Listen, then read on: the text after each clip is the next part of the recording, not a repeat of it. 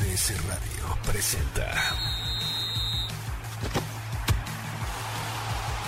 Balones al aire con Eduardo Chabot y un gran equipo de comentaristas. MBS 102.5. Comenzamos.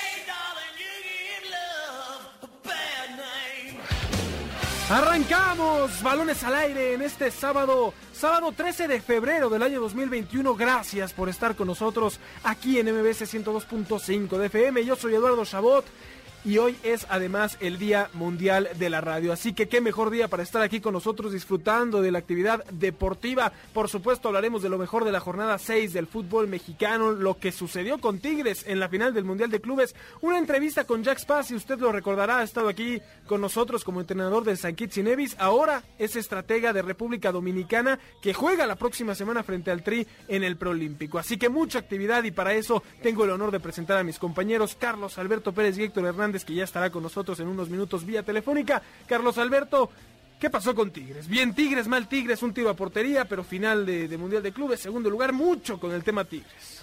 Hola, ¿qué tal Eduardo? A todo el auditorio que hoy nos escucha. Feliz de estar aquí una vez más, muy feliz de, compartir este espacio. Y mira, Tigres a mí me tenía fascinado después de ganar a Palmeiras porque ganó con autoridad a un equipo que tenía que ganarle. Tenía que ganar por la plantilla que tenía. Así como también tenía que perder con la plantilla que tenía ante el Bayern Múnich. No tengo nada que reprocharle a Tigres en el aspecto del resultado. Vaya, claro que nos hubiera gustado ver un partido más dinámico, pero si hubiera habido un partido más dinámico, esto acababa 7-0. Entonces, mis respetos para Tigres, hicieron lo que pudieron. Escribí en redes sociales que el Mundial de Clubes para el equipo de CONCACAF suele ser un torneo muy, muy raro, ¿no? Porque el primer partido te exigen ganarlo. Si no lo ganas, eres una vergüenza. Pero si llegas a la final, puedes perderlo e, y, ya eres héroe, ¿no? No importa lo que suceda. Mucho que hablar de estos Tigres de la jornada 6, muchos partidos muy interesantes de entrevista con Jack Spassi. Así que los invitamos a quedarse con nosotros en esta hora llena de deportes aquí en Balones al Aire y de esta forma comenzamos. El arranque con Carlos Alberto Pérez.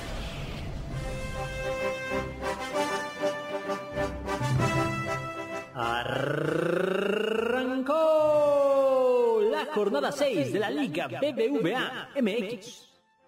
El viernes hubo triple cartelera en el Guardianes 2021. Primero la franja derrotó 4-0 a Juárez en el Cuauhtémoc con triplete de Santiago Ormeño.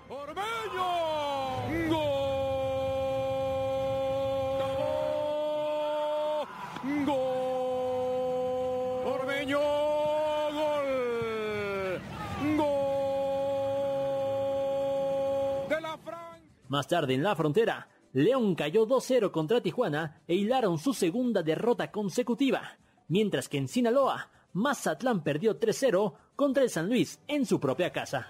¡Palo Ibáñez, gol! ¡Gol! Se prepara Ibáñez, toma Paradiña, el disparo. ¡Gol! Tiene el tercero, el disparo. ¡Gol! El juego lo ganó el equipo de Atlético de San Luis. El resto de la jornada continúa hoy. Terminando balones al aire, las Chivas se miden contra el Necaxa en Guadalajara y a las 9 de la noche, el América recibe a los Gallos Blancos de Querétaro en el Estadio Azteca. El domingo también hay dos partidos. Toluca y Puma se enfrentan al mediodía en el Nemesio 10 y a las 7 de la noche, Santos recibe a los Rayados de Monterrey. El lunes Atlas visita al Pachuca a las 9 pm y finalmente el miércoles termina la jornada. Tigres recibe a Cruz Azul en el Volcán a las 9 de la noche. Así, la jornada 6 de la Liga Mexicana. En balones al aire. Partido pendiente de la jornada 6 en la Liga MX. Tras perder la final ante el Bayern Múnich en el Mundial de Clubes, Tigres regresa a casa a enfrentar a la máquina cementera, buscando una victoria que les ayude a recuperar ánimos. Por otra parte, los azules tratan de escalar escalones en la tabla general y no piensan regalar ningún punto. ¿Quién será el ganador? Entra en este momento a caliente.mx, regístrate y recibe 400 pesos de regalo para que le apuestes a tu equipo favorito. Por ejemplo, si le metes 400 varos a que Cruz Azul se lleva el triunfo, podrías cobrar hasta 1200 240 pesos. Caliente.mx. Más acción, más diversión. Escuchábamos el arranque cortesía de Carlos Alberto Pérez, los goles de TV Azteca con el inicio de esta jornada, que me quedan dos cosas que destacar, Carlos. Uno, el, el gran trabajo que está haciendo Cholos, siete partidos seguidos sin, sin, derrota, no, no permiten gol otra vez y bueno, están en este gran momento en el inicio del torneo y por otro lado lo de Puebla, donde Ormeño hace un hat-trick y terminan ganando 4 por 0 toda la razón, porque a mí me tiene muy sorprendido lo de lo de pero ya era necesario. No es que tengan un plantel sobresaliente, pero Pablo Guede había quedado a deber muchísimo en su primera temporada con Cholos, después de lo que había mostrado con con, con Morelia, hoy extinto Monarcas Morelia, al cual le mando un fuerte abrazo. Pero. Ahí están pero, en, la de expansión. Ah, sí, resurgieron, ¿no? Como el Atlético. Pero pero sí, muy bien, muy bien, eh, Cholos. a mí me parece, no sé hasta qué punto lo puedes empezar a catalogar como un equipo contendiente al título. Me parece que para eso falta muchísimo. Sin embargo, con lo demostrado eh, en, estas primeras fechas, solamente han recibido cuatro goles. Jonathan Orozco es el, que más, el portero con más atajadas del, torneo. Y ayer le ponen, no un baile a León, León mereció empatar, la verdad, tienen dos tiros al poste, acaba, acaban aferrados al arco eh, Tijuana, al final en un contragolpe consiguen el 2 a 0, pero vaya, eh, eh, eh, creo que está compitiendo con lo que tiene y está muy cerca de su máximo nivel. En cambio, el León, el León está muy, muy lejos. Está en la resaca del título León todavía, me parece, ¿no? León no, agarra todavía ritmo. Y, y, bueno, lo que resta de la jornada es algo muy atractivo y muy curioso, me parece, ¿no, Carlos? Porque tenemos el América Querétaro, antes Chivas Necaxa, y mañana Toluca Pumas y Santos Monterrey en lo más destacado, donde otra vez estos equipos eh, que deben de demostrar, como son Chivas y América principalmente, tienen la mesa servida desde el lado de la estadística para ahora sí despertar, ¿no? Chivas frente a un Necaxa que va en penúltimo de la tabla, que aún no gana, que suma ya varios partidos sin, sin victoria, ¿no? Llevan ya este varios juegos que, que Necaxa no logra conseguir el triunfo y ahora Chivas en casa con el momento anímico de Macías que lleva varias semanas también anotando, me parece que es el momento para que el rebaño pueda conseguir los tres puntos. Sí, mira, lo de, lo de Guadalajara era cuestión de tiempo para que mostraran un mejor nivel. No tienen, no tienen a un pelmazo en la banca, es Víctor Manuel Bucetich, uno de los mejores jugadores mexicanos, digo jugadores, entrenadores mexicanos de la historia y tienen un buen equipo. Era cuestión de tiempo para que empezaran a, mostrar algo de resultados. Todavía están lejos de su potencial. Sin embargo, creo que contra el Necaxa debe de ser un trámite. Un trámite. Ya sabemos que en nuestra liga mexicana eso es muy difícil que suceda, pero tienen la exigencia de, derrotar ampliamente al Necaxa. Algo, algo de contrario, de verdad, sería considerado un fracaso para este, para este, para estas Chivas. Que puede no sorprender, les pasó hace unas semanas también, ¿no? La mesa servida y decíamos ahora sí Chivas, no, no va a perder y volvió a caer, ¿no? Entonces, es momento de despertar. Le daban dos partidos a, a, Bucetich para, para resurgir. La semana pasada pues termina consiguiendo la victoria frente a León. Que decíamos, ¿no? ¿Quién le había roto a, la fiera el, el, invicto de tantas semanas en su temporada histórica? Fue Chivas y ahora otra vez Chivas les gana a domicilio. Creo que tienen que agarrar el ritmo. La próxima semana Chivas frente a Pumas habrá público. Puede ser un motivante si lo quieren ver así para que pueda, no sé si la próxima o la próxima es que juegue como local Chivas más bien. Eh, lo tienen que ver como algo positivo porque es pues una de las formas en que debe de resurgir el rebaño sagrado con el entrenador que tienen, me parece que con el plantel que tienen, frente a un Ecaxa que no aspira mucho.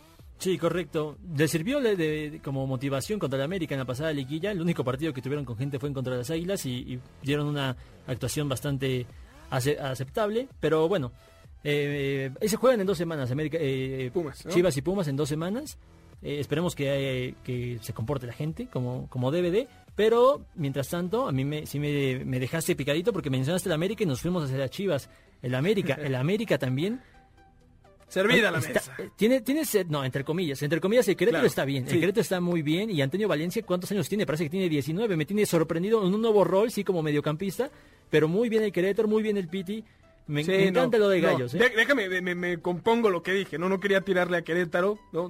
No, no, le digo en ese sentido. Lo digo desde el, lugar que extrae ahora el América, ¿no? Porque Roger Martínez despertó, está haciendo goles. Eh, parece que ahora toca el Roger bueno, este que aparece y desaparece cuando se le, se le antoja. Pedro aquí no está haciendo bien las cosas. Eh, además de que, bueno, a, a, Querétaro no le, no le queda bien el Azteca. No le va bien cuando visita al América en los últimos partidos, ¿no? Entonces llevan de hecho 13 juegos sin ganar como visitante. Eh, por eso me decía la mesa servida, ¿no? Más que nada desde la estadística en el América Querétaro y por lo que representa el América, podremos decir, y, por eso no quiero hacer de menos al Querétaro, pero me parece que si te pregunto por un claro favorito, Héctor ya está en la línea, a Héctor le voy a preguntar en estos momentos y también me va a decir que el América. Querido Héctor, te saludo con mucho gusto. ¿Qué pasó, señores? ¿Cómo están? Muy buenas tardes. Antes de responderte cualquier pregunta, me hay felicidades a todos los que trabajan en MBS y a los que hacen posible este programa, a la productora y a ustedes dos compañeros. Hoy es el Día Mundial este mágico medio de comunicación. Así es, igualmente la felicitación para ti Héctor, ya sabes que, que lo apreciamos mucho y que te, te, deseamos todo lo mejor. Ahora sí, no le rajes y dime con quién te vas en una, facilita te la puse, América Querétaro en el Estadio Azteca. No, el Mister, el Mister Solari, que ayer el América está entrenando de noche para adaptarse al horario el Mister Solari una foto cargando la portería, humildad pura en el en Cuapa. No puede ser, no puede ser, Héctor, no te, conocías te, voy a dar, te voy a dar un dato, o sea, no solo es corazón aquí. Los Gallos no han ganado ninguno de sus últimos 13 enfrentamientos como visitantes en la Liga MX, entonces me parece que va a continuar esa racha porque el América viene levantando. Que ojo, eh, Querétaro es un muy buen equipo y yo creo que va a ser el caballo negro de este Guardianes 2021 porque el Pite Altamirano los está haciendo jugar muy, muy, muy bien. Aún así, yo sí creo que se va a llevar la victoria el América, pero concuerdo con Carlos, ¿eh? este Querétaro viene de una gran actuación en contra del Pachuca, 3-1 nada más le metieron a los Tuzos. De, esos 13 partidos que mencionas, que no ha ganado el cuadro de Gallos Blancos, 10 han sido derrotas, ¿no? Para que veamos lo mal que les va como visitante. Y por el otro lado, y se los pregunto a ustedes que siguen al América tan de cerca, eh, ¿en qué nivel se le ve? ¿no? Porque hablamos muy bien de Pedro Aquino, hablamos muy bien de Roger Martínez que regresó y ahora es como el, el, tema de si se queda o no se queda, si la afición lo acepta o no. ¿Estamos viendo al América en camino a lo que la afición quiere o son espejismos de ciertos jugadores que están consiguiendo resultados? Me parece, a mí me parece que esta América está en construcción y está en construcción desde abajo para arriba, es decir, desde la defensa hasta la delantera. Me parece que cada vez está más sólido el, bloque defensivo de las Águilas y me sorprendía que entre semana en conferencia de prensa eh, eh, Sebastián Cáceres hablaba por primera vez en mucho tiempo que yo escuchaba a un futbolista de América hablar de fútbol. Dice que está manejando un bloque más, más, más compacto, que es más complicado que, que el rival les ofrezca pases filtrados, que navegue entre líneas, y eso a mí me tiene eh, sorprendido, entre comillas, más porque no, no, lo había visto en toda la época de Miguel Herrera. El América hoy habla de fútbol en la cancha y se demuestra por lo menos en solidez. O sea, ¿tú crees que el América sigue pagando los platos rotos de un sistema eh, no quiero decir inoperante, pero en el que no, no tenía muchas bases de Miguel Herrera, en el que no, no había un sistema claro, no había un, una idea clara. Por supuesto, están saliendo de la burbuja de Miguel Herrera apenas y lo está haciendo con o sea, estamos hablando del técnico más ganador en la historia del América. Sí, pero en, los, en, la en el último año se derrumbó ese, ese gran América que yo, yo lo aprecio muchísimo y, y, aprecio mucho lo que Miguel Herrera hizo en el América, porque lo regresó a los primeros planos del fútbol mexicano. Ahora, el último año fue espantoso. No me dejará mentir Héctor. Eh, es que sí, la verdad, mi Carlos, sí estoy de acuerdo contigo, pero es el mismo plantel, ¿eh? Y no vendamos espejitos tampoco. Que llegar a Solari no fue una revolución en el cuadro azul crema, no es que ahorita ya juegue como si fuera el Real Madrid, no, para nada. Está en construcción. Al funcionamiento del América le falta muchísimo todavía por mejorar. Eh, se le están dando los resultados al Mister, eso es importante. En América siempre va a ser importante ganar y de ahí trabajar para mejorar pero este equipo no es tan diferente a lo que hacía Miguel Herrera. Ahora, lo importante va a ser ya en la liguilla, ¿no? Porque Miguel Herrera era un tipo que te aseguraba semifinales. Te aseguraba semifinales, pues a eso se va a tener que enfrentar Solari y este cuadro que sí está bien reforzado por Aquino, que sí está despertando Roger Martínez, que sí, que si logra cambiarle la mentalidad al colombiano Solari, va a ser un verdadero jugadorazo porque tiene calidad de sobra. Ahora, por otro lado también está Benedetti. Benedetti tiene una sobrecarga muscular en la pierna derecha y no va a ser arriesgado para este partido. Entonces, ese es una América muy ambivalente. Oye, lo, lo, de Benedetti, yo, yo se me hace un jugadorazo, pero el tema de las lesiones, yo no sé hasta cuándo le va a durar al, América la paciencia con, con, Benedetti y, el tema físico, ¿no? Eh, ahora, me parece, Héctor, que lo que mencionas es muy importante, ¿no? Si va a lograr eh, convencer al colombiano de dar su mejor versión, ¿no? A Roger Martínez. Si algo tienen los entrenadores del Real Madrid o aquellos formados en el Real Madrid, es el tema motivación, porque algo muy importante en planteles llenos de estrellas es poder pues motivarlos y que cada uno dé lo mejor de sí sin romper el grupo. Entonces me parece que si pensamos en que el grupo sigue siendo el mismo que el año pasado, la llegada de Solari debería de poder eh, sacar lo mejor de este grupo que no es malo. O sea, el, el grupo del América está para competir por el título, por nombres. Sí, sí, no. Sí es un plantel bueno. No, no es Tigres Monterrey, yo lo sé. No está al nivel de Tigres, no está al nivel de Monterrey, no está al nivel de Cruz Azul. En ese sentido, sí, sí puede pelear por el título y, y bien lo dices, ¿no? Me parece que Solari, una de sus grandes virtudes, al menos en esta primera etapa, al menos en estas primeras seis, cinco jornadas, es saber gestionar un vestidor como el del América, ¿no? Ha sabido gestionar un, vestidor y a ver, voy a poner una comparación, no quiero que se malinterprete, pero es Zidane, ¿no? Zidane lo que hace en el Real Madrid es un gran gestor de vestuario, pero no le estamos demeritando en lo táctico, pero porque saber gestionar un vestuario, como lo es en este caso el Real Madrid en España, que no tiene nada que ver con el América, pero el América en México es es una gran, gran, gran, gran virtud que tiene el técnico argentino y me parece que eso lo ha sabido explotar muy bien. Ahora van apenas dos meses, estoy de acuerdo. Yo por eso empecé, no, no quise vender espejitos ni nada. Yo lo primero que dije es que está en construcción en América. Eh, para, para que quede claro eso, no estoy vendiendo espejitos, sobre todo por los rivales a los que ha enfrentado el América. Se ha enfrentado al Puebla, se ha enfrentado a Juárez, se ha enfrentado a San Luis. Son los, son los tres partidos que tiene ganados. Entonces, vaya, claramente no, no, no ha demostrado gran cosa, ni siquiera la, virtud para poder llegar a clasificar directo a la liguilla. Está en construcción, eso es lo que, lo que quería dejar en claro. Ahora, Héctor, te pregunto porque no, no te alcanzamos a, tener el principio del programa. Chivas Necaxa se juega antes. Eh, tú, partidario de que despertarán las Chivas en algún momento, te pregunto si contra el penúltimo lugar de la tabla, que no gana uno de sus últimos tres partidos, al fin el rebaño sagrado podrá, o no al fin porque ganó la semana pasada, pero continuará con el despertar del equipo? A ver qué pasa, ¿no, los vimos el lunes o qué? Dieron, dieron un buen juego contra León, ¿eh? Dieron un muy buen juego contra León, es cierto, al final eh, estuvieron, pudo haber quedado en empate o ganado las Chivas, al final ganan las Chivas, pero el funcionamiento de Bucetich fue muy bueno. Bien es filoso, eh, Héctor, bien es filoso hoy. Me quedo con que eh, Bucetich saca al Tiva Sepúlveda, mete al pollo briseño y le cambia, eso le cambia el semblante al equipo, ¿eh? Me parece que el que esté moviendo las piezas es una buena señal de que también está gestionando bien el vestidor y el que tenga ganas va a jugar, porque el pollo venía pidiendo a gritos ser titular, si bien no es el mejor tácticamente, sí, en cuanto a ánimo se refiere, le cambia completamente el semblante a estas Chivas, que tampoco los vuelve un super equipo, tampoco nos confundamos, pero hoy las Chivas sí tendrían que estar obligadas a ganarle al Necax perdón que te tenga que llevar la contraria otra vez, Héctor. pero no me puedes decir que el pollo briseño le cambió la cara a las Chivas, porque eh, jugar con ánimo no lo es todo, no lo es todo. Y el Chivas Sepúlveda para mí, a mí me parece que está rindiendo al mismo nivel que el pollo briseño. Y si las Chivas no, no sufrieron, entre comillas, para ganar al León, fue por un autogol impresionante, carente de técnica del pollo briseño. Héctor, sí, un, un golazo del pollo briseño, hay que decirlo, y ese no lo festejó. Entonces sí, pero no, no, no, no estoy diciendo que el pollo briseño sea el salvador de Chivas, no, para nada lo es, pero sí te inyecta ese ánimo que a Chivas le venía faltando en las últimas jornadas. Y, bueno, al final el eh, profe Buse pone al Tiva Sepúlveda de contención y jugando con Mier y con Briseño, entonces esa podría ser una variante buena, ¿eh? Sí, puede ser una muy buena variante porque sacó al capitán Molina, metió al Tío Sepúlveda como contención que estuvo jugando bastante bien. Ese, esos últimos minutos me agradaron. Además, por supuesto, si Alexis Vega está sano, si JJ Macías está sano, si Uriel Antuna está fino, la delantera de Chivas también es muy potente. Entonces, ojalá despierte Chivas porque si Chivas está bien, la verdad es que el fútbol mexicano se pone más interesante. Y, y, y además, que qué bueno que le vaya a Chivas bien mínimo en resultados estas dos semanas, porque si le dieron ultimátum a Bucetich, me parece que es importante para el rebaño que saque los resultados, porque es un gran técnico, porque si hay alguien que los puede eh, recuperar o, volver a ser contendientes mínimo de llegar a liguilla,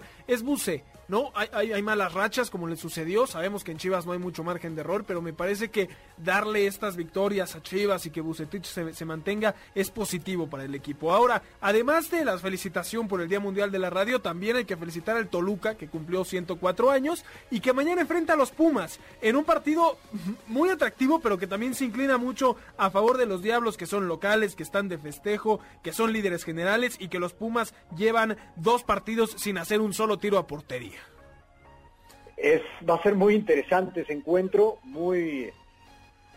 Yo no lo podría predecir, ¿eh? te, soy honesto, yo no podría predecir. El equipo de Andrés Lili contra Monterrey no me gustó para nada, no me gustó absolutamente nada.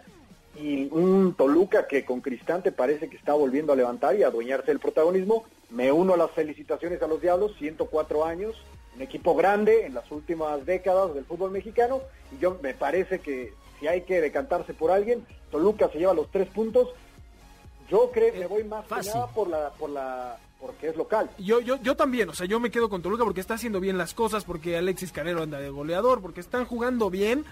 pero me parece que va a ser interesante ver a Pumas, Carlos, porque va a cambiar. El profe Ibáñez ponía en redes sociales que ahora van a jugar con dos puntas, que, ha sido algo que no ha podido hacer el cuadro de la UNAM porque se les lesionó dinero, se les fue Carlos eh, González a, a, Tigres porque Montejano no había estado y ahora van a jugar con dos puntas. Va a ser interesante ver a Pumas más ofensivo, quizás después de dos partidos sin hacer un solo tiro a portería. Claro, pero a final de cuentas Pumas está también, no, no una reestructuración, igual que la América, porque obviamente mantienen un proyecto que es Andrés Lini, pero no tiene jugadores, no tiene jugadores y lo que está haciendo Toluca, que además siento que se reforzó bien, está jugando bien, está jugando con ánimo. Y si hablábamos de gestores con Santiago Solari, un gestor muy bueno y que poco se habla de él es Hernán Cristante. Lo que hace en, Toluca los primeros, el primer, el primer año, los primeros tres torneos si quieres, es fenomenal. Cada que están en Toluca los primeros semestres les va les va fenomenal. Entonces, yo quiero aplaudir lo que está haciendo Hernán Cristante y además señalar, además de Alexis Canelo, que por supuesto es el líder goleador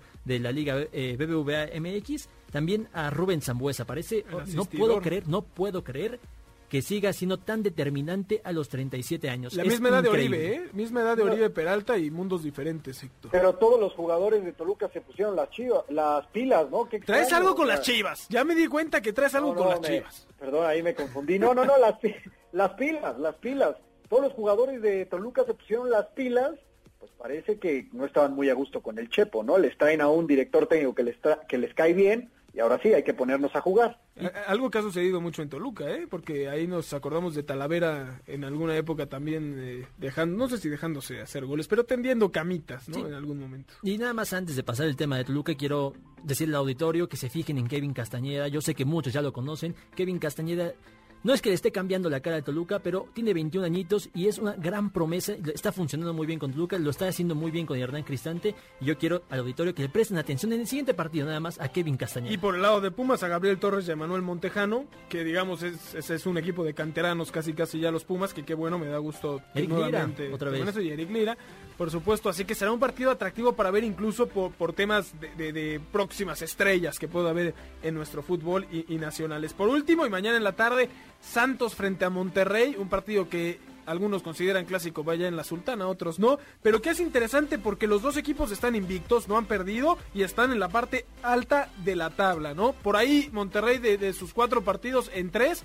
ha provocado una roja en el rival, los ha jugado con superioridad numérica, pero me parece que es un partido muy agradable entre un equipo que de entrada ya estaba pues eh, con la obligación de dar resultados y un Santos Laguna que le bajaron a varias de sus estrellas y que ahí está peleando también en la parte más alta, Héctor. Sí, nada más un último apunte que bien mencionaba Carlos. Kevin Castañeda, por cierto, está en la lista de convocados de Jimmy Lozano para el preolímpico en estos microciclos. Entonces, como bien lo dice Carlos, hay que ponerle atención. Ahora sí, Santos en contra de Monterrey. Me parece que es un partido sencillo para Monterrey. Santos no no ha mostrado la mejor de sus caras. No ha mostrado todo el potencial que puede generar. invicto, invicto, Héctor, no ha perdido. Sí, bueno, pero entonces no ha mostrado la mejor cara que, ha, que tiene Santos. O sea, a pesar de que no ha perdido, lleva tres empates, dos victorias y buenas, una contra Tigres, pero tampoco es el super equipo que quieres pintar, y van en sexto lugar. Bueno, pero se les fue Furch, se les fue todo el mundo, lo estaban desmantelando. A mí me, da gusto que Santos se logre mantener, porque luego se caen proyectos. Pero Tienen sí. a Valdés lesionado. Valdés es un jugador muy importante y había estado lesionado. Entonces. totalmente. Yo creo que mañana, si volvemos otra vez a la estadística y volvemos a este tema de, de qué equipo tiene todo para ganar, Monterrey debería, ¿no? En este proyecto con, con Javier Aguirre, que todavía no logramos descifrar bien, bien hacia dónde va todavía no, no lo dejan ni siquiera, porque como bien indicas, eh, juegan con superioridad numérica, no juegan un partido por este tema de, coronavirus, no, no están dejando que fluya más o menos el proyecto de, de, Javier Aguirre, que aun con todos esos parches no ha recibido un solo gol en el torneo. Cuatro partidos jugados, cero goles en contra. Vaya, también lo de Monterrey con Javier Aguirre, hay que, hay que no, no sé si aplaudirlo, pero por lo menos sí respetarlo, ¿eh? darle su justo valor. Y Santos es la segunda mejor defensa con solo dos eh, recibidos, o sea, mañana un 0 a 0, aburridísimo. no nos sorprendería. Pero bueno, ojalá sea un partido bastante entretenido en este inicio de jornada. Vámonos rápidamente un primer corte. Antes les recordamos escucharnos todos los sábados de 6 a 7 de la tarde aquí en Balones al Aire por MBS 102.5 de FM, mbsnoticias.com y la app de MBS Noticias. También estamos desde Facebook Live de MBS Noticias, ahí los estamos esperando. Llámenos al teléfono en cabina 5166-1025 y síguenos en nuestras redes sociales arroba eshabot17, arroba carlosalbertopg, arroba héctor-hdz97, arroba mbc noticias, además utilizando el hashtag balones al aire y en Instagram arroba balones al aire. Vámonos a un corte y regresamos con una entrevista exclusiva con Jack Spassi, el técnico mexicano que dirige a República Dominicana y que enfrentará al Tri la próxima semana en el preolímpico. Balonazos al aire. El Napoli de Irving Lozano sorprendió a la Juventus de Cristiano Ronaldo y ganaron 1-0 en el estadio Diego Armando Maradona. Tres partidos de la UEFA Champions League y cuatro de la Europa League cambiarán de sede por las nuevas restricciones de países europeos para evitar la propagación de COVID-19. El Liverpool de Jürgen Klopp perdió 3-1 contra el Leicester City y ya son tres juegos consecutivos con derrota. Este fin de semana podrían caer hasta la sexta posición de la Premier League. La primera bomba del mercado en la NFL se dio ayer, con la rescisión de contrato entre JJ Watt y los Tejanos de Houston. El abierto de Australia se quedará sin público durante los próximos cinco días, esto debido al brote de coronavirus en un hotel de Melbourne. El país australiano lleva cinco meses con menos de 50 contagiados por día. Yo soy Carlos Alberto Pérez y ya regresamos a Balones al Aire. Estás escuchando Balones al Aire. En un momento regresamos, MBS 102.5. Continuamos. Estás escuchando Balones al Aire, MBS 102.5. Estamos de vuelta en Balones al Aire por MBS 102.5 de FM. Yo soy Eduardo Chabot y tenemos de nueva cuenta un invitado que ha estado con nosotros como entrenador de San Kitts y Nevis, como dirigente de la selección sub-20 de República Dominicana y ahora de la mayor. La próxima semana empiezan su travesía en el preolímpico frente a México, nuestro gran Jax Pasi. Jax, muchísimas gracias por tu tiempo antes que nada. Gracias Eduardo por invitarme, siempre es un gusto estar contigo gracias a ti y bueno, sabes que constantemente nos gusta platicar contigo porque eres un técnico mexicano que rompió paradigmas, que sigue rompiéndola fuera de México y ahora te toca enfrentar a la selección que creo que para ti y evidentemente para tu cuerpo técnico tendrá un sentimiento especial saber que vas a poder enfrentar pues al tricolor. Sí, ¿sabes qué pasa Eduardo? Que ahora en, en mi mente tengo muchos temas pero el tema principal que tengo es que tengo que partir al cuerpo técnico y de hecho tengo que partir un poco al equipo porque tenemos dos compromisos al mismo tiempo, el preolímpico y la eliminatoria mundialista. Y la verdad es que todo este tiempo después del partido que jugamos ante Serbia, donde quedamos 0-0, lo hemos dedicado a distribuir muy bien al cuerpo técnico, muy bien eh, a los jugadores para tratar de estar lo más competitivo posible. Y ya cuando se acerque la fecha del partido contra México, pues seguramente será muy llamativo el concepto de enfrentar a la selección nacional mexicana sub-23. Pero, pero créeme que en este momento, hasta que no estemos a pocos días, claro que se está haciendo el trabajo de estudio del rival, el estudio de todo. Yo, yo pienso que todavía no he entrado en esa fase donde, donde ver a la selección dominicana, en este caso la Paralímpica, enfrentando al país donde nací, al país donde, donde vivo, de donde me casé, donde tengo mis hijos, no, no, no, no digiero todavía eso como algo distinto, aunque no lo creas. Sí, hay muchos temas todavía por resolver antes del partido de México que no te han permitido quizás poder entender esa situación y lo mencionabas, uno muy importante es que la selección de Dominicana tiene que enfrentar el hexagonal o esta fase mundialista para poder avanzar al mismo tiempo que el preolímpico y si somos totalmente honestos los rivales que tienen el preolímpico son mucho más duros que los que tienen o los que tienen que enfrentar en, la parte del mundial. Eh, ¿cómo, ¿Cómo solucionar eso pensando que el mundial puede ser el gran escaparate de esta selección joven? teniendo en cuenta que el preolímpico lo tienes contra selecciones ya muy establecidas, que será difícil sacarle puntos tal vez. No importa si nunca has escuchado un podcast o si eres un podcaster profesional. Únete a la comunidad Himalaya. Radio en vivo. Radio en vivo. Contenidos originales y experiencias diseñadas solo para ti. Solo para ti. Himalaya. Descarga gratis la app. Mira, primero que todo decirte que tu diagnóstico es bueno, es bueno, porque la realidad es esa, ¿no? Somos una selección joven y, y por ponerte un ejemplo, contra Serbia, que es la selección 30 del mundo, de mi 11 con el que abrí, siete son menores de 23 años, Eduardo. Entonces, esos siete son elegibles para ir al preolímpico, pero por el otro lado, ¿cómo le haces para que en una selección absoluta, que ya de por sí es joven, pues ¿qué haces? No voy a empezar la eliminatoria mundialista.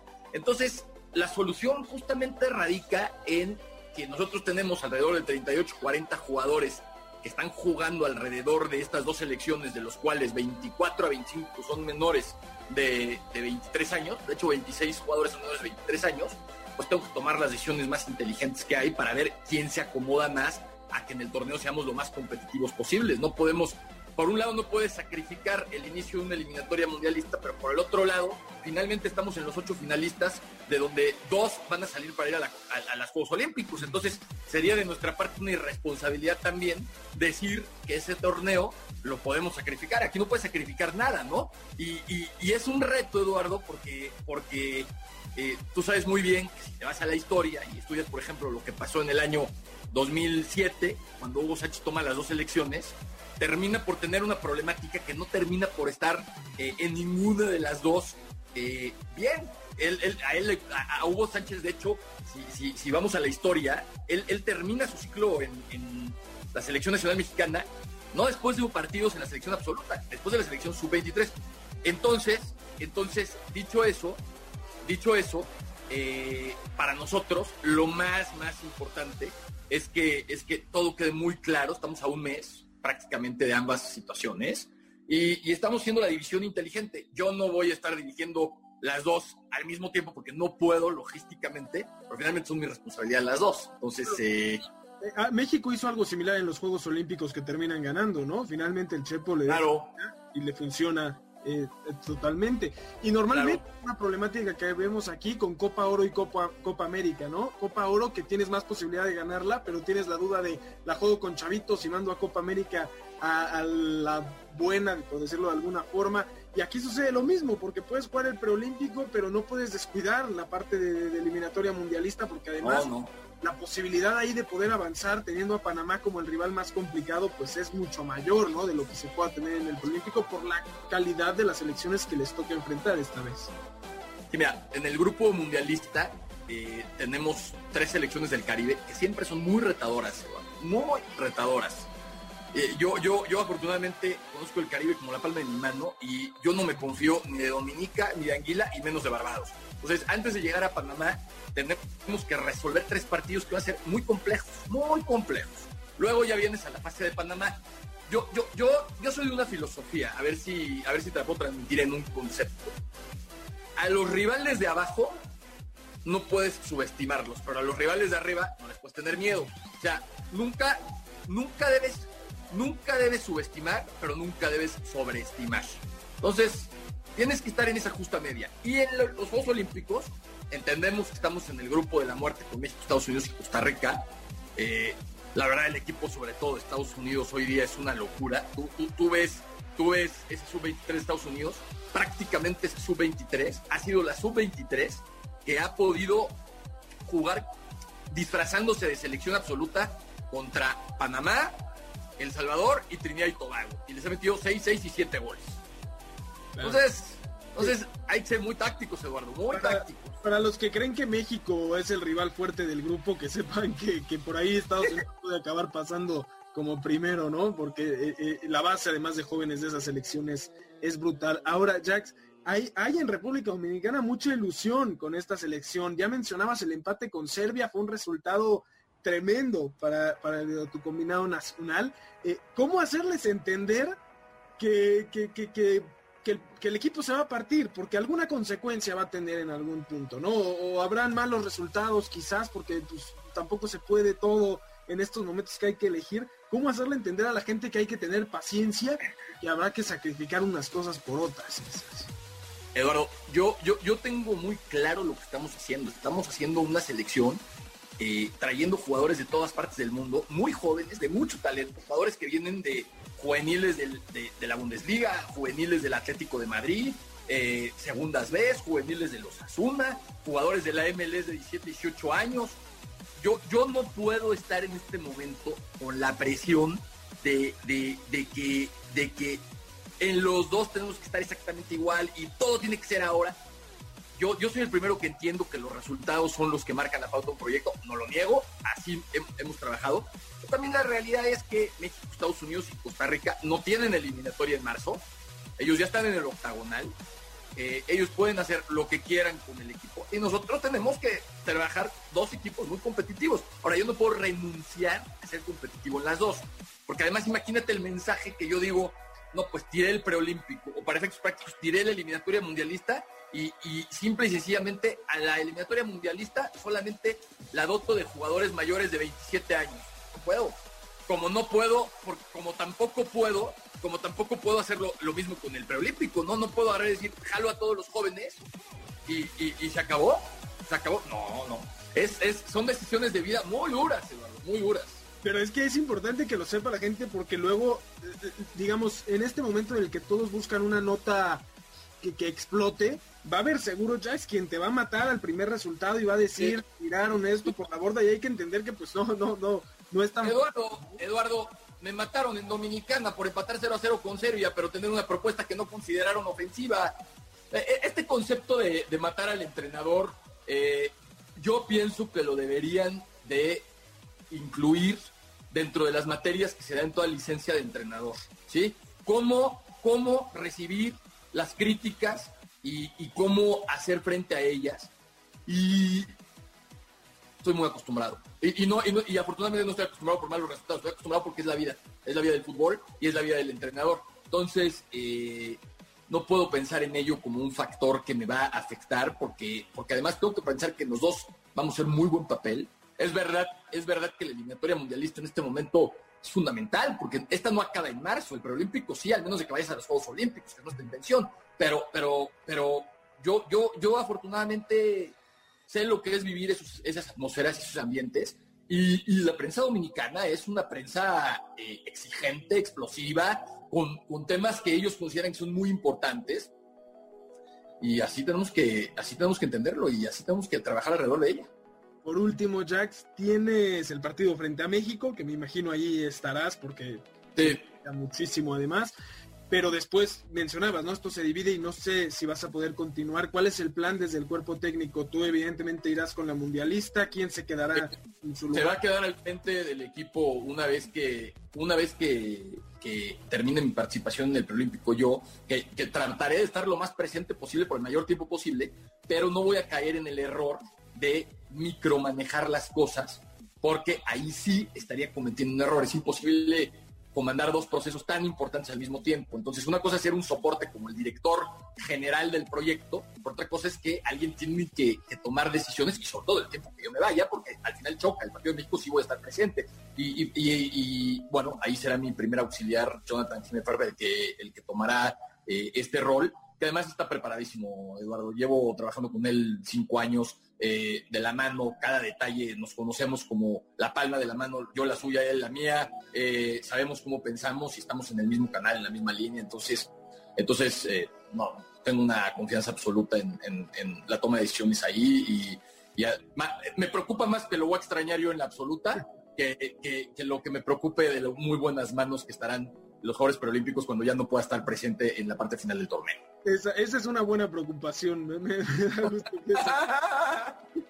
Jack, te agradezco como siempre enormemente. Sabes que aquí tienes un espacio porque eres un técnico mexicano que triunfa en el extranjero y que nosotros siempre vamos a buscar darte ese, ese panorama para poder darte la luz de, de hablar, ¿no? De lo que estás haciendo fuera, que es muy importante y te deseamos el mayor de los éxitos en el preolímpico, en por supuesto la eliminatoria mundialista, ahí vamos a estar eh, viéndote, apoyándote y ojalá que después podamos platicar sobre cómo terminó este proyecto con todos los problemas de los que acabamos de platicar. Gracias Eduardo, te agradezco mucho, un abrazo, un placer estar contigo.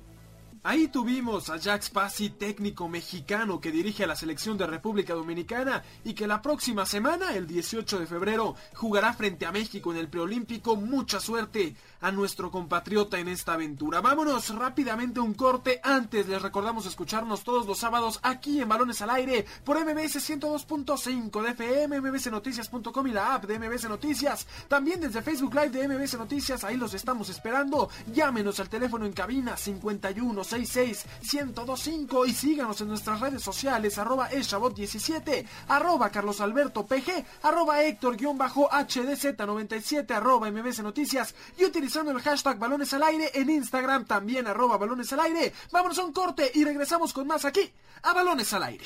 Un día como hoy con Eduardo Chabot. Un día como hoy, pero de 1979, nació en Zamora, Michoacán, un hombre que se convertiría en leyenda, el mejor defensa que ha existido en el fútbol mexicano y uno de los máximos capitanes. El 13 de febrero de 1979 nació Rafa Márquez. Dos campeonatos mexicanos con León, cuatro ligas españolas, además de una Copa del Rey, cuatro Supercopas de España, dos Champions League, una Supercopa Europea y un Mundial de Clubes con el Barcelona, así como una Liga Francesa con el Mónaco, son solo el resumen del éxito de quizás la mejor carrera en la historia de un futbolista mexicano. Por si fuera poco, una Copa Confederaciones con México y dos terceros lugares, además de un segundo en Copa América, hablan de la gloria de quien defendió los colores del Tri por más de 20 años, convirtiéndose en uno de los cuatro futbolistas en la historia que han disputado cinco Copas del Mundo. Su calidad como jugador se notó rápidamente, pues tras tres años con el Atlas, emigró a Europa donde comenzaría a gestar su historia al máximo nivel, para después regresar al fútbol mexicano a levantar trofeos en territorio nacional y finalmente retirarse con el equipo que le dio la posibilidad de llegar a lo más alto. Hoy, a 42 años del nacimiento del Kaiser michoacano, recordamos la carrera de uno de los más grandes futbolistas mexicanos de la historia, un defensa vital para la época dorada del Barcelona y un jugador que come en una mesa aparte junto a Hugo Sánchez en la historia del balompié nacional. Estás escuchando Balones al aire. En un momento regresamos, MBS 102.5.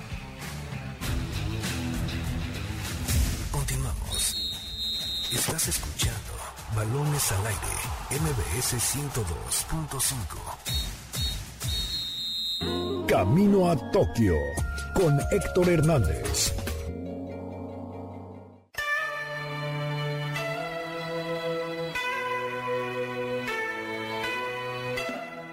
Camino a los Juegos Olímpicos de Tokio sigue siendo bastante rocoso. Si no es una cosa, es otra. Ahora, el presidente del Comité de la Justa Veraniega, Yoshiro Mori, anunció su dimisión tras realizar una serie de comentarios sexistas. Cuando aumentas el número de mujeres, si su tiempo para hablar no es limitado, tienen una dificultad para terminar, lo que es muy molesto. Las juntas se hacen larguísimas. Les encanta competir a una contra otra. Esto fue lo que expresó el ex ministro durante un encuentro del Comité Olímpico de Japón en el que se debatía aumentar la cuota femenina, pues solo 5 de los 24 miembros del Comité Olímpico son mujeres y 7 de 36 son directivas en el comité organizador que presidía Mori. Por supuesto, estas palabras no cayeron nada bien y luego de una constante presión ejercida desde distintos frentes, el mandatario terminó por arrepentirse de sus palabras y renunciando a su cargo a menos de seis meses del arranque de la justa, que a pesar de todo, sigue luchando por su realización. Para balones al aire, Héctor Hernández. Estamos de vuelta en Balones al Aire por MBS 102.5 de FM. Yo soy Eduardo Sabot, me acompañan como cada sábado Carlos Alberto Pérez y Héctor Hernández. Héctor, escuchábamos la cápsula con qué sucederá con los Juegos Olímpicos, pero te tengo otra pregunta y es, ¿qué sucede con los Tigres? Unos Tigres que hicieron historia, segundo lugar en el Mundial de Clubes, pero muchos se quejan que no le jugaron bien al Bayern Múnich, que, que no son un equipo digno. ¿Qué, qué pasa con nuestro país con, en respecto, con respecto a Tigres? Las quejas, Eduardo. O sea, ¿qué querían que hiciera Tigres? Que fuera más ofensivo, que metiera cuatro goles al Bayern Múnich. Era imposible. Con lo que tenía, compitió bien. Un gol ahí dudoso, una mano de Lewandowski dudosa. Al final de cuentas, pasó lo que lo que estaba presupuestado, ¿no? Desde antes que ganar el Bayern Múnich, gana el sextete. A ver, no estamos hablando de que jugaron contra el Carne Supremas, ¿no? Jugaron contra el mejor equipo del mundo. Y así, así pasó. Eh, no hay nada que reprocharle a Tigres, fue una digna representación, la mejor que ha tenido México, nada más en un Mundial de Clubes, y bueno, nada, con la cara en alto. Ahora, estas, estas acciones, ¿no? Que tuitea Gignac que el enemigo del mexicano es otro mexicano, eso ya está de más, eso ya está de más, como estuvo de más el decir que no representaban a México y todo, entonces, felicidades a Tigres, hicieron una gran actuación en el Mundial de Clubes y nada más.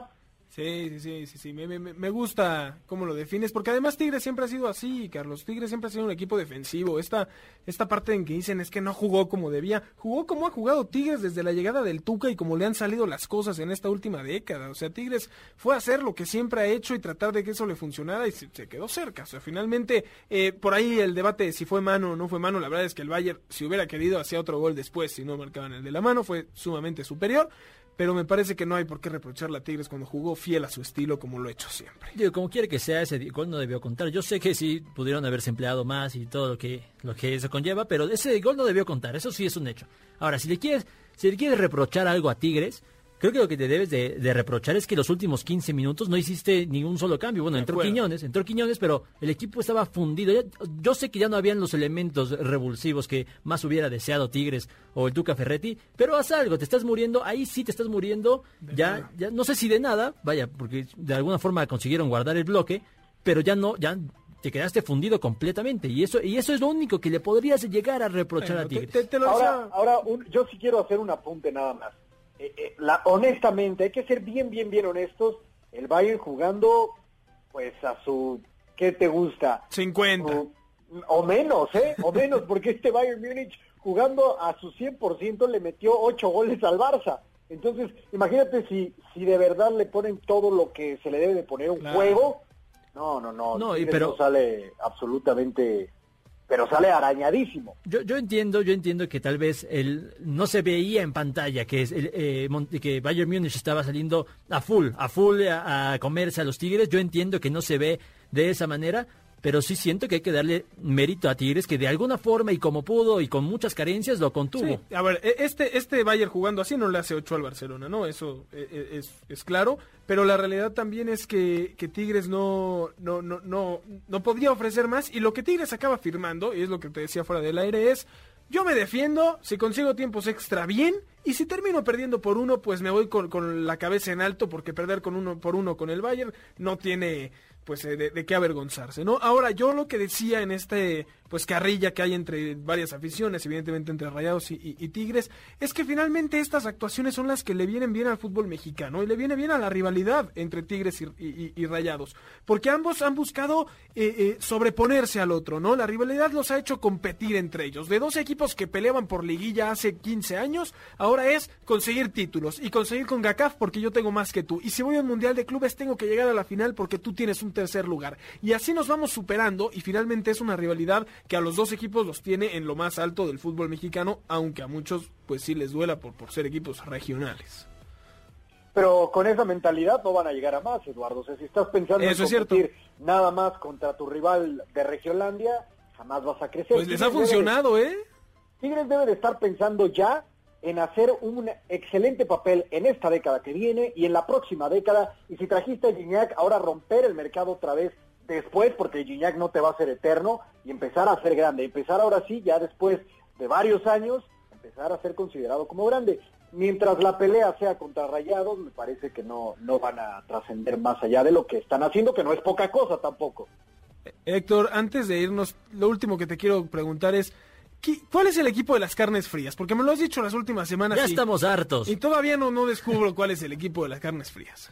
Yo jugaba en Cuemanco con el equipo de Carnes Supremas. Carnes Supremas, ok. Bastante, bastante competitivo y legal. Este, este equipo Carnes Supremas sí le competía al Bayern Múnich. Ok, perfecto, era todo lo que, lo que necesitabas saber. Muchachos, muchísimas gracias por haber estado aquí en esta hora llena de diversión. Gracias a todos los que continúan con nosotros en el Facebook Live. Eh, aquí seguiremos, como saben, semana a semana. Carlos Alberto, muchísimas gracias. No, al contrario, a ti, Eduardo, a ti, Héctor. Un saludo a, César Aguirre, que nos está escuchando, a Araceli García, como cada fin de semana. Feliz de haber estado con ustedes una vez más. Y, y yo quiero decirle a Tigres que Guiñac es único en el fútbol mexicano. No van a encontrar otro Guiñac. Lo saben, creo que, que, que Van a intentar buscar algo similar. Héctor Hernández, muchísimas gracias, como siempre. Que estén muy bien, mi Charlie, mi Eddie síganse cuidando y que tengan una gran semana. Nos escuchamos el siguiente sábado. Claro que sí, a nombre de Carlos Alberto Pérez, de Héctor Hernández, de Jessica Kerben en los controles, de Luis en los controles también. Muchísimas gracias. Yo soy Eduardo Chabot. Esto fue Balones al Aire y nos escuchamos la próxima semana, 6 de la tarde, ya lo saben, el sábado, aquí en MBS 102.5 de FM. MBS Radio presentó Balones al Aire con Eduardo Chabot y su equipo de comentaristas. Nos escuchamos el próximo sábado a la misma hora. MBS 102.5.